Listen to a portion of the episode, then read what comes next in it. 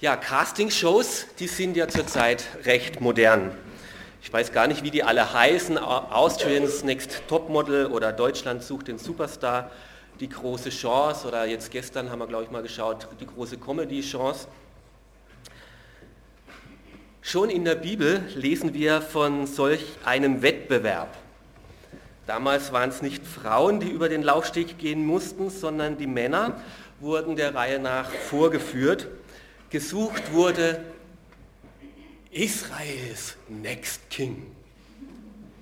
Das war der Preis, der zu vergeben war. Und auch hier wundern wir uns über die Jury. Sie war sich nicht einig und am Ende wurde ein völliger Nobody gewählt, zum Sieger gekürt. Und es hat zwar dann noch eine ganze Weile gedauert, bis er dann seine Karriere auch richtig durchstarten konnte, aber am Ende ist er doch zum größten König des Volkes Israels geworden. Warum lohnt es sich, eine antike Castingshow anzuschauen? Weil Gott hier in der Jury sitzt und weil wir hier sehen können, worauf es ihm ankommt, wenn er uns anschaut. Was sieht er, wenn er uns anschaut? Was denkt Gott, wenn er dich und mich ansieht? Was für Tipps gibt er uns, worauf wir achten sollen?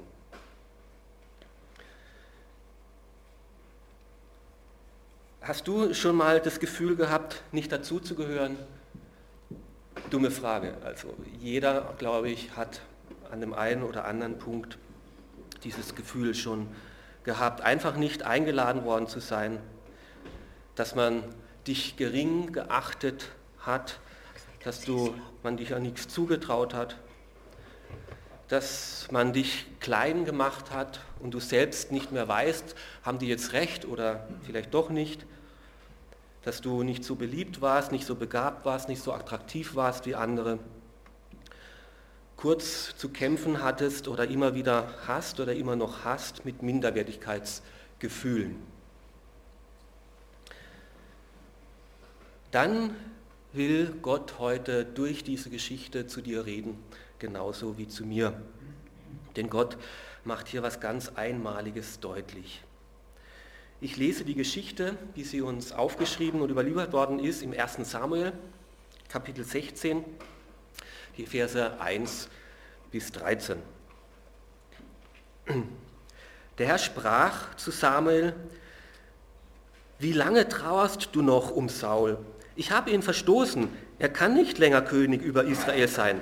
Füll jetzt dein Horn mit Salböl und gehe nach Bethlehem zu Isai. Unter seinen Söhnen habe ich mir einen als König ausgewählt.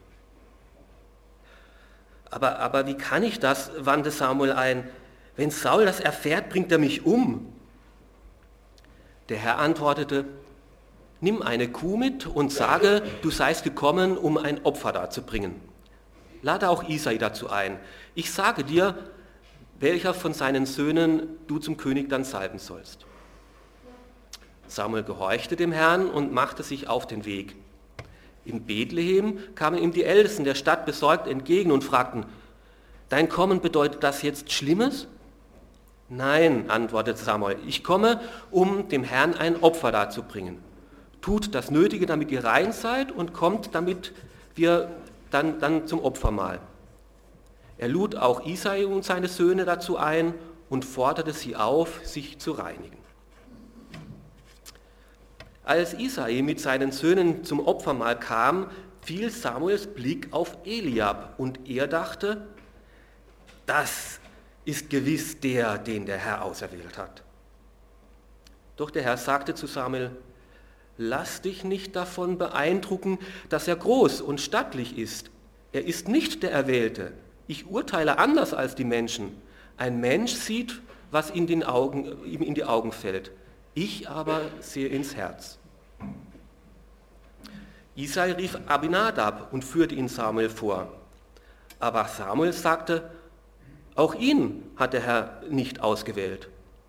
Dann ließ Isai Shimi vortreten, aber Samuel wiederholte, auch ihn hat der Herr nicht ausgewählt. So ließ Isael alle sieben Söhne an Samuel vorübergehen, aber Samuel sagte, keinen von ihnen hat der Herr ausgewählt. Dann fragte Isai, sind das jetzt alle deine Söhne?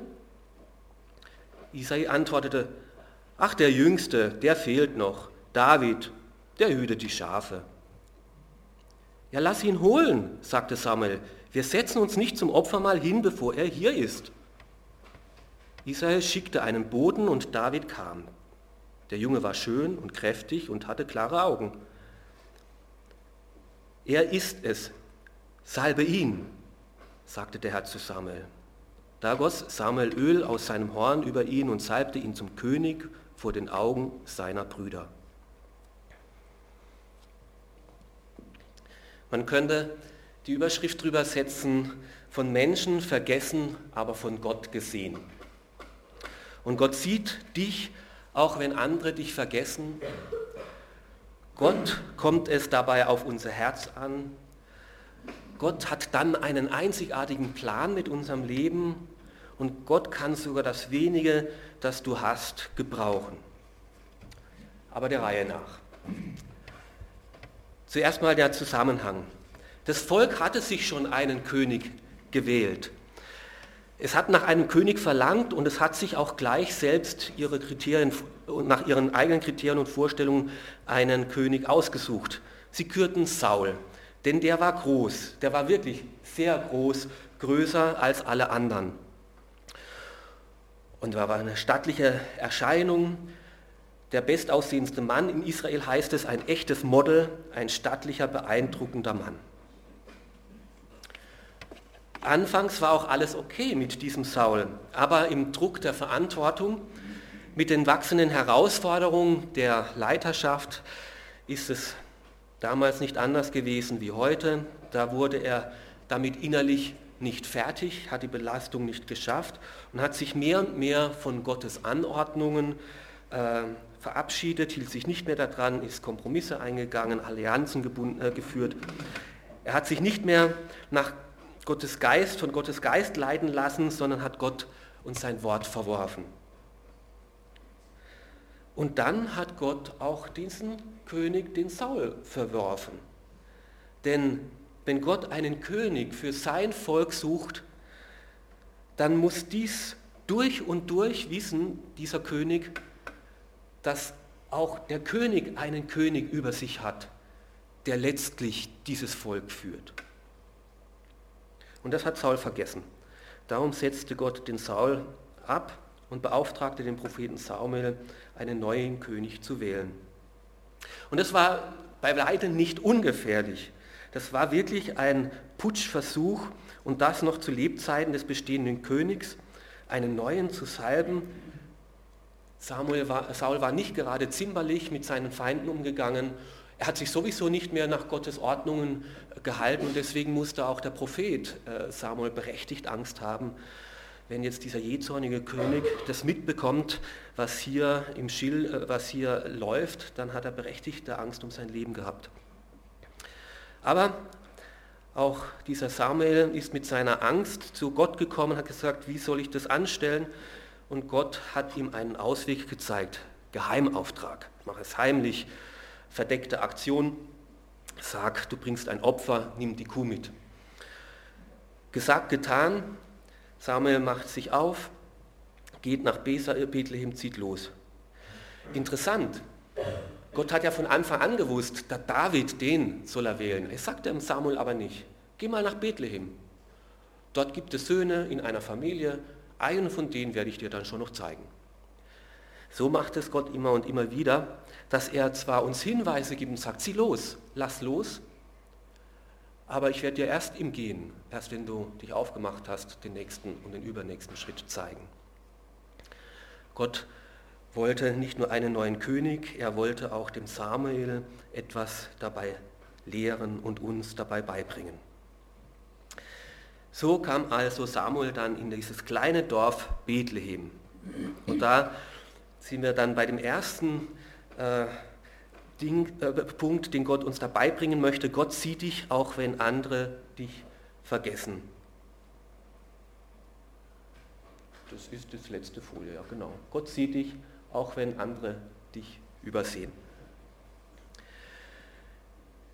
Das muss man sich mal vorstellen. Der Prophet Gottes kommt nach Bethlehem. Das war bisher noch nie da gewesen. Bethlehem war wie St. Kanzian im Rosental, ja? noch, noch kleiner, ja? irgendwo im Nirgendwo. Ja? Ein paar Bauernhöfe, überall stinkt es nach Misthaufen. Und dann kommt der Prophet. Und er sagt, es gibt ein Fest hier, ein Dorffest, ein Schlachtfest und das ganze Dorf ist dazu eingeladen. Alle sind dazu eingeladen, nur David wird vergessen. Völlig übersehen, niemand hat an David gedacht. Oder wenn man an ihn gedacht hat, vielleicht haben sie an ihn gedacht, den braucht es hier nicht. Der ist bei den Schafen ganz gut aufgehoben. Er war das Aschenputtel des Alten Testamentes. Und dabei hat Gott sogar dem Samuel gesagt, und der Samuel hat es der Dorfgemeinschaft auch, besonders die Familie Isai und seine Söhne sollen kommen. Niemand seiner Geschwister, nicht mal die Eltern, denken an den David. Alle waschen sich, alle putzen sich heraus, machen sich fest, äh, schick fürs Fest. Nur der Jüngste wird nicht informiert. Als Samuel dann später den Vater fragte, sind es jetzt alle deine Söhne? Irgendwie kenne ich mich jetzt hier nicht aus. Da bekommt er die Antwort, ach ja, der, der Jüngste, der Kleinste, ähm, den gibt es schon noch, ja, der ist draußen auf dem Feld bei den Schafen. Der eigene Vater hat, den, hat keine großen Stücke von David gehalten. Er hat nicht an ihn gedacht, nicht an ihn geglaubt aber auch gar niemand hat irgendeine Hoffnung in diesen David gesetzt. Und dieses jüdische Wort für der Jüngste, Hakotan, ist nicht nur, damit beschreibt es nicht nur das Alter, sondern auch eine Rangstellung. Er war also nicht nur der Jüngste in der Geschwisterfolge, sondern auch der Kleinste, das Schlusslicht, der Zwerg, der Bambini. Es beschreibt seine Stellung.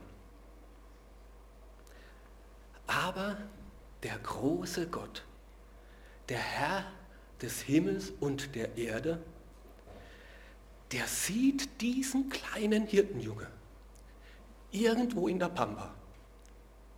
Und er sieht den und nimmt ihn wahr in der einfachsten Bauerfamilie im letzten Dorf, irgendwo im Gelände. Gott sieht ihn und Gott sieht auch dich und mich, selbst wenn andere uns übersehen haben, vergessen sollten, gering geachtet haben.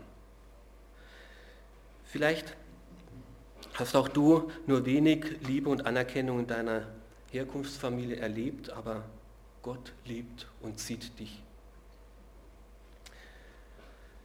Gott sieht dich, wenn andere dich gering geachtet haben. Vielleicht kommst auch du aus einem kleinen Dorf aus Hinterdupfingen, von einer Familie, der man nichts zutraut, wo niemand den Hauptschulabschluss geschafft hat, wo niemand bisher irgendwas Großes geleistet hat. Der himmlische Vater sieht dich. Vielleicht kennst du den Schmerz, übergangen worden zu sein, wie viele Bewerbungen hast du schon geschickt und keine Antwort gekriegt?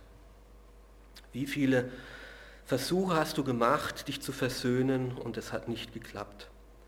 Du hast anderen die Bitte geäußert, zur Unterstützung zu helfen und sie haben nicht darauf reagiert.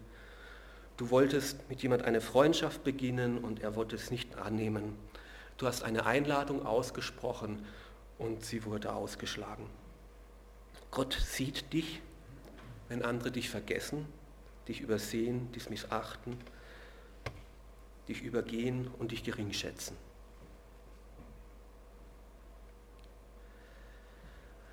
Und worauf schaut jetzt Gott, wenn er uns sieht? Und der wichtigste Satz in diesem Abschnitt ist dieser Vers 7. Ein Mensch sieht, was vor Augen ist, der Herr aber sieht das Herz an. Gott kommt es auf unser Herz an. Das war auch für diesen Samuel eine ganz neue Sichtweise. Er sieht zuerst den Eliab. Boah, eine große, beeindruckende Gestalt. Boah, wie der gewachsen ist, was der für Muckis hat. Blendendes Aussehen. Dann sieht er den Abinadab. Boah, ein gewandter Mann, wie der reden kann. Sein, seine Gewandtheit, der ist eloquent.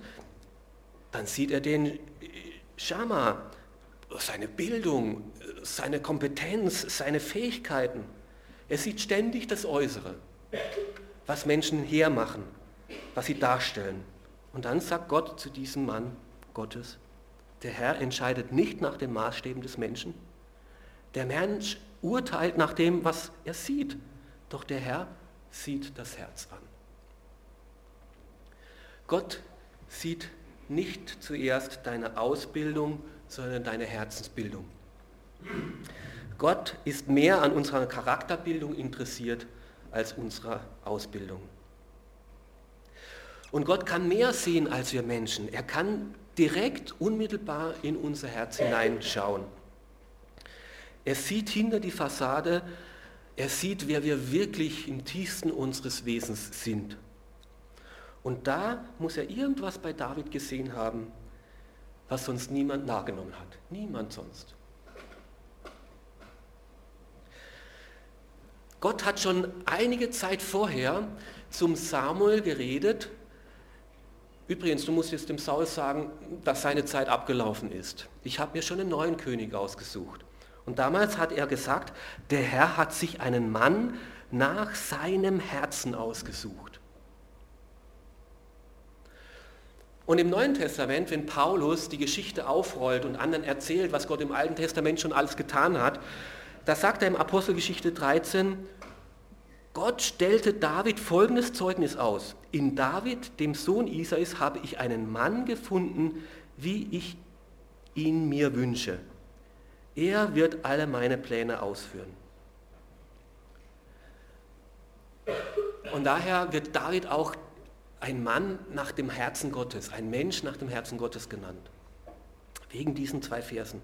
Und weil Gott hier in unserer Geschichte sagt, ich habe im Herzen etwas gesehen, in diesem David, was mein Wohlwollen gefunden hat. Ein Mann, ein Mensch nach dem Herzen Gottes.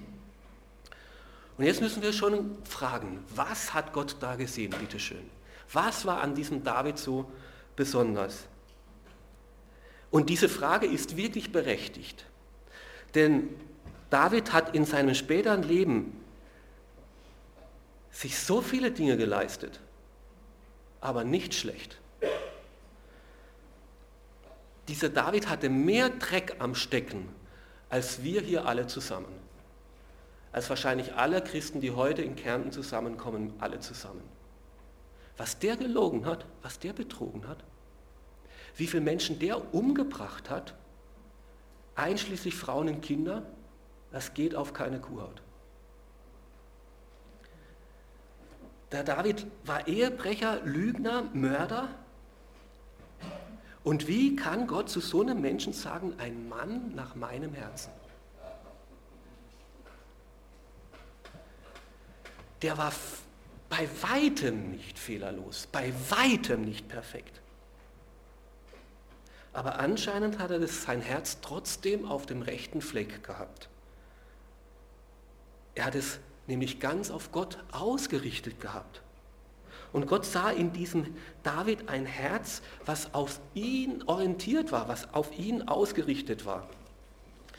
Inmitten seiner Schwächen, inmitten seiner Fehler sehnte sich David immer und immer wieder nach diesem Gott. Und das können wir, wenn wir dann im Laufe unserer Predigtserie die Geschichte von David weiterhin verfolgen, auch wirklich sehen. Er hatte sein ganzes Leben lang eine Sehnsucht nach diesem Gott. Ihm wollte er leidenschaftlich nachfolgen. Und dabei hat er jede Menge Fehler gemacht, aber diese Leidenschaft hat ihn ausgemacht. Als die Bundeslade mal geraubt worden ist und Gottes Gegenwart durch diese Bundeslade repräsentiert mal weg war, konnte er nicht schlafen, bis die Lade wieder zurück war. Es war ihm ein Herzensanliegen, nicht nur sich einen Palast zu bauen, sondern Gott soll einen Tempel haben. In Niederlagen hat er sich immer wieder, wenn Gott ihm etwas aufgezeigt hat, du hast hier Fehler gemacht, es tut mir von ganzem Herzen leid. Ich tue Buße, ich will wieder zurück in diese Gemeinschaft mit dir. Er suchte immer und immer wieder diese Gegenwart Gottes und das hat er dann auch niedergeschrieben, was er da in seinen Gedanken und Gebeten ausgesprochen hat. Und daher haben wir die ganzen Psalmen. Das, die allermeisten sind von David geschrieben. Er war ein Mann, der von ganzem Herzen sich nach Gott sehnte und sein ganzes Leben Gott auf den Fersen blieb. Und dieser Schrei kommt dann im Psalm 139 auch zum Ausdruck, schaffe in mir Gott ein reines Herz und schenk mir doch einen neuen und beständigen Geist. Sieh an, ob ich auf bösem Wege bin und dann leite mich auf gerechtem Wege. Das war ein tiefster Wunsch von David. Und so würde er einstimmen auch in unsere Jahreslosung, die wir vor zwei Wochen gehört haben. Ich aber sage, Gott zu nahen, das ist mein Glück. Habt ihr noch den Schlüsselanhänger in eurer Tasche? Ist er bei euch nahe? Gott nahe zu sein.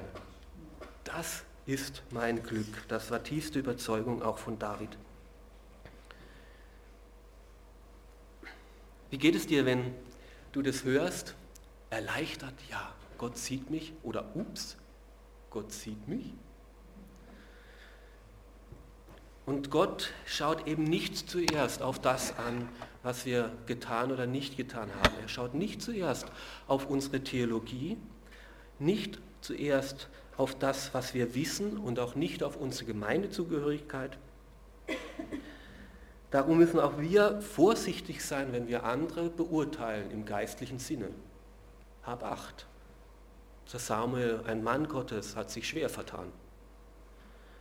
Gott fragt nicht, zu welcher Gemeinde wir gehören, ob wir auch ja die richtige Lehre haben. Zuerst sieht er in unser Herz, ob wir eine Sehnsucht nach ihm haben.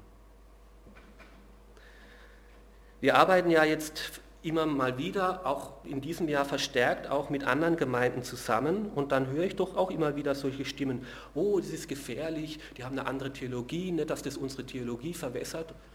Und sage, das ist gar nicht gefährlich. Dieses suchende, auf Gott ausgerichtete Herz gibt es überall. Und dieses von Gott abgewandte Herz gibt es woanders genauso wie bei uns. Die Gefahr ist nicht außen, die ist bei uns selber. Haben wir Acht, wenn wir andere beurteilen? Haben wir selbst dieses Herz? Und Gott bittet darum, gib mir, mein Sohn, dein Herz. Gib es mir. Das wünsche ich mir dass du mich von ganzem Herzen liebst mit aller deiner Kraft, dass ich deine ungeteilte Aufmerksamkeit habe. Und so fragt er uns heute, ist dein Herz für mich offen?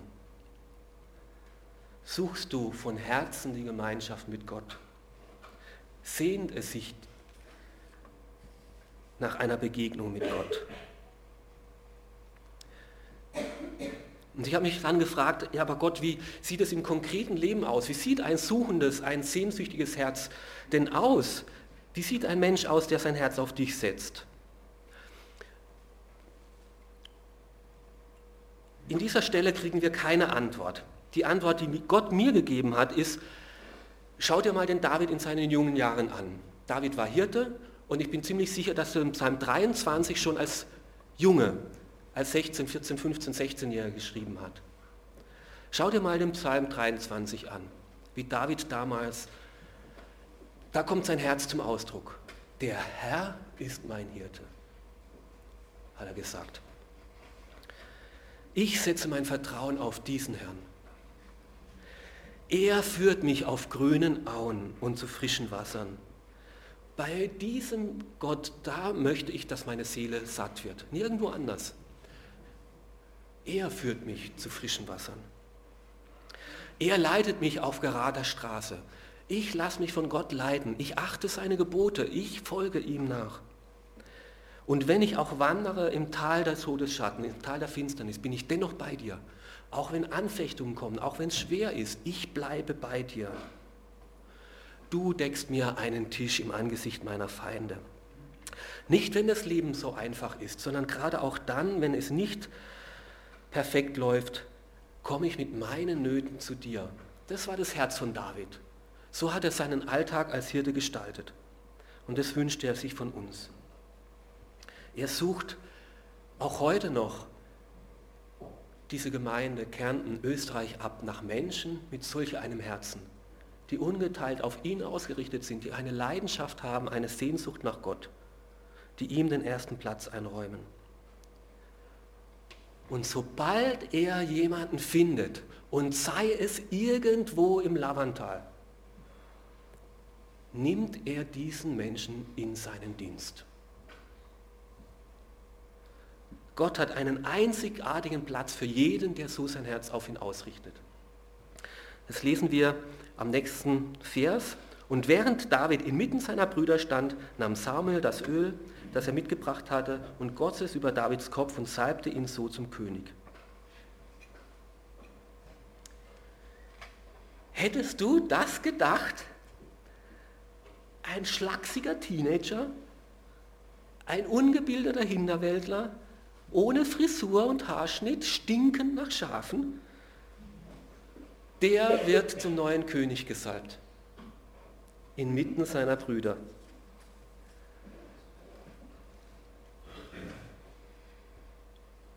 Von diesem Tage an wusste David, Gott hat etwas Großes mit mir vor. Von diesem Tage an, und wenn es noch lange gedauert hat, und es hat noch lange gedauert, durfte er wissen, Gott hat einen einzigartigen Platz für mich vorgesehen.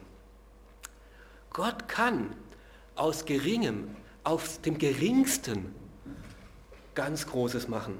Gott kann aus einem, in seiner überfließenden Barmherzigkeit die Herrlichkeit des Himmels verlassen und in diese Welt hineinschauen und das Geringste wertschätzen und achten und aus einem Bettler aus dem Schmutz herausziehen und ihn unter Fürsten setzen. Solch einen großartigen Gott haben wir. Und das macht er immer und immer wieder.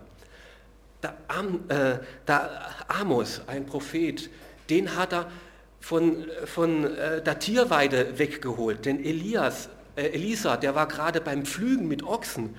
Ähm, der Mose war gerade Schafe hüten, als er ihn berufen hatte. Petrus war beim Fischen. Und auch bei Jesus wurde gesagt, was soll denn aus Nazareth schon Gutes kommen?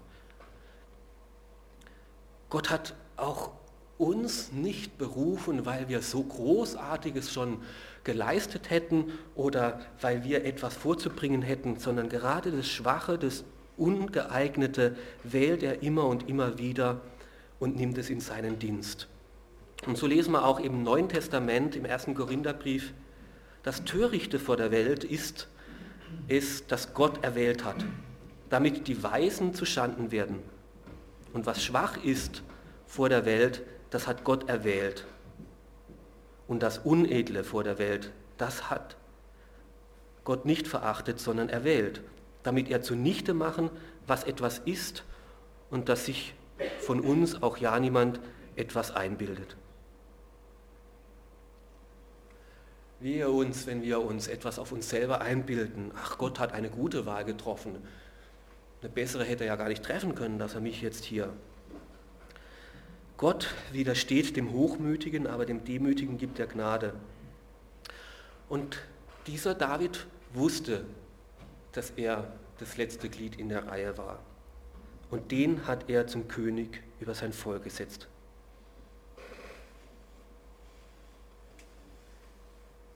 Und wisst ihr, Jesus hat mal gebetet, Vater, ich will, dass da, wo ich bin, auch die sein werden, die zu mir gehören. Jesus ist an der Rechten Gottes, er ist König. Und Jesus hat auch uns zu Königen berufen. Wir sollen Könige sein an seiner Seite. Jesus möchte auch uns zu Königen machen, zu Königen setzen. Glaubst du, glauben wir das, dass Gott uns einen einzigartigen Platz zugedacht hat? Einen einzigartigen, ganz besonderen. Vielleicht ist es so wie bei David, dass wir das jetzt noch nicht sehen können. kaum glauben können. Ich stink ja immer noch nach Schafen. Aber Gott spricht es uns zu. Wenn dein Herz bei mir ist, ich setze dich zu Königen und Prinzessinnen, zu über, ich habe einen einzigartigen Platz für dich. Wenn du, wenn wir einen Platz in unserem Herzen für ihn einräumen, hat er einen großartigen Platz bei sich. Und als letztes kurzer Abschluss noch, Gott kann das wenige, was wir haben, auch gebrauchen. Was sollen wir bis dahin tun, bis Gott uns da endlich dann aus der Vergessenheit äh, nichts tun beim Schafehüten da herausholt? Was sollen wir bis dahin tun? Sollen wir einfach rumsitzen und warten, bis endlich der große Mann Gottes kommt und auch uns jetzt beruft? Nein, unsere Aufgabe ist an dem Ort, in der Herausforderung zu bleiben, in die Gott uns hineingestellt hat. Und das hat David auch getan. Was hat er denn getan die ganze Zeit? Er hat bis dahin und noch weiter Schafe gehütet. Mehr hat man ihm nicht zugetraut, aber das hat er dann wenigstens verantwortungsbewusst getan. Und darin hat er Leitungsprinzipien gelernt. Das hat er nachher als König gebrauchen können, Verantwortung übernehmen für andere, Sorge zu tragen, fürsorglich zu sein. Das hat er bei den Schafen gelernt. Manchmal denke ich, die Gemeinde ist auch nicht viel anders wie eine Herde. Und er hat Mut bewiesen. Wenn dann Feinde kamen, Löwen und Bären, dann hat er sich nicht davon gestohlen, sondern dann hat er Gott erlebt, wie er ihm zur Seite steht und wie er ihm Siege schenkt, die menschlich nicht erklärlich sind, wo Gott sich zu ihm gestellt hat. Und da hat er Mut gewonnen, in Gott zu vertrauen, dass er ihm Kraft gibt, die seine eigene Kraft übersteigt. Und deswegen hat er nachher dann auch Mut gehabt, wo anderen längst schon die Hose voll hatten. Und wenn er mal nichts zu tun hatte, und die Nächte waren lang und die Schafe sind dann auf der Weide gelegen, dann hat er über Gott nachgedacht und Lieder geschrieben und Anbetungslieder gesungen. Und er hat Harfe gespielt und geübt und geprobt und geübt und geprobt, bis er richtig gut war. Und als dann jemand äh, gesucht worden ist, der ermutigende Lieder schreiben, äh, singen kann, die anderen unter die Haut gehen, die die Seele aufbauen, dann gab es niemanden, den man besser... Der David, der kann das. Und so kam er dann an den Palast zum, äh, zum Saul. Und was hat er noch gemacht? Solange es noch hell war, hat er Steine geschleudert. Stunden, Tage, Wochen, Monate, Jahre. Steine in der Gegend rumgeschleudert. Und da ist er richtig gut geworden. Richtig perfekt geworden. Er wusste genau, welcher Stein in welcher Größe, mit welchem Gewicht, auf welche Entfernung wie weit fliegt. Und da konnte er Zentimeter genau, aber sowas von genau treffen. Kann Gott solche dummen Dinge gebrauchen, dass ein Teenager-Junge Steine in der Gegend rumschmeißt? Er kann. Das wenige, was wir haben, was wir in Treue an dem Platz, wo wir sind, wo Gott uns hingestellt hat, kann Gott gebrauchen. Und er hat diesen Hirtenjungen gebraucht, dass er dann den Riesen gefällt hat und zum größten König in Israel geworden ist. Vielleicht steckst auch du noch in wenig wünschenswerten Umständen. Von der Familie keine Unterstützung, keine großartige Ausbildung, von den Kollegen vielleicht gemobbt. Ich kann dir nur sagen, bleib treu an dem Ort, wo dich hingestellt hat, Gott dich hingestellt hat und tu die Dinge so gut du sie nur tun kannst, so anhaltend wie du es nur tun kannst. Sei hingegeben an dem Ort und diene an dem Gott in aller Treue und Hingabe deinem Gott. Und zur rechten Zeit wird Gott das benutzen und dich groß werden lassen. Es gibt einen wichtigen Spruch. Leiterschaft entsteht, wo kein Mensch es sieht. Die zukünftigen Leiter sucht sich Gott dort aus, wo kein Mensch es sieht. Denn Gott sieht das Verborgene, sieht dort dann die Treue im Kleinen und das will er dann gebrauchen und die setzt er dann zu Großen in seinem Reich. Und so möchte ich abschließen diese wunderbaren Gedankengeschichte. David ist ein Beispiel, dass Gott arbeitet auch mit Verletzten. Es war nicht leicht, in so einer dysfunktionalen Familie groß zu werden, wie der David. Und mit Verletzenden. David war auch einer, der viele Menschen verletzt hat. Gott arbeitet dennoch mit solchen Menschen. Trotz unserem Unheilsein und Unheil geworden sein und Unheilsein nach außen hin. Gott sieht uns und er kann etwas sehen, wenn unser Herz auf ihn ausgerichtet ist. Und er kann auch unser Leben aus der Vergessenheit, wenn es von niemandem geachtet wird, aus der Belanglosigkeit, nur Schafe hüten, herausreißen und zu etwas Einzigartigem machen. Selbst wenn wir aus dem letzten Dorf kommen, aus der letzten Familie, nichts Großartiges bisher geleistet haben, der himmlische Vater sieht uns. Und er wünscht sich, dass wir ein Herz haben wie David, das sich aus ihm ausrichtet, eine Sehnsucht. An diesem Gott möchte ich dranbleiben, durch alle Schicksalsschlebens des Lebens. An ihm möchte ich dranbleiben. Gott zu nahen, das ist mein Glück. Und dann wird er etwas aus unserem Leben machen. Jetzt oder später, zu seiner Zeit, wird er uns einen einzigartigen Platz zuweisen. Er wird uns aus der Langeweile und aus der Belanglosigkeit herausreißen. Denn wo immer Gott ein Herz findet, das so auf ihn ausgerichtet ist, das nimmt er in Anspruch und setzt es ein für sich und seinen Dienst.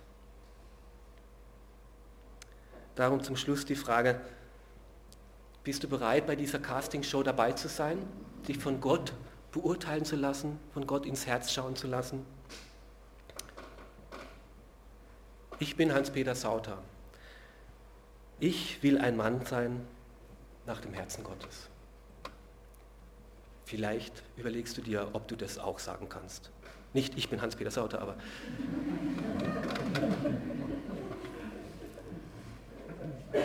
Eine Minute zum drüber nachdenken.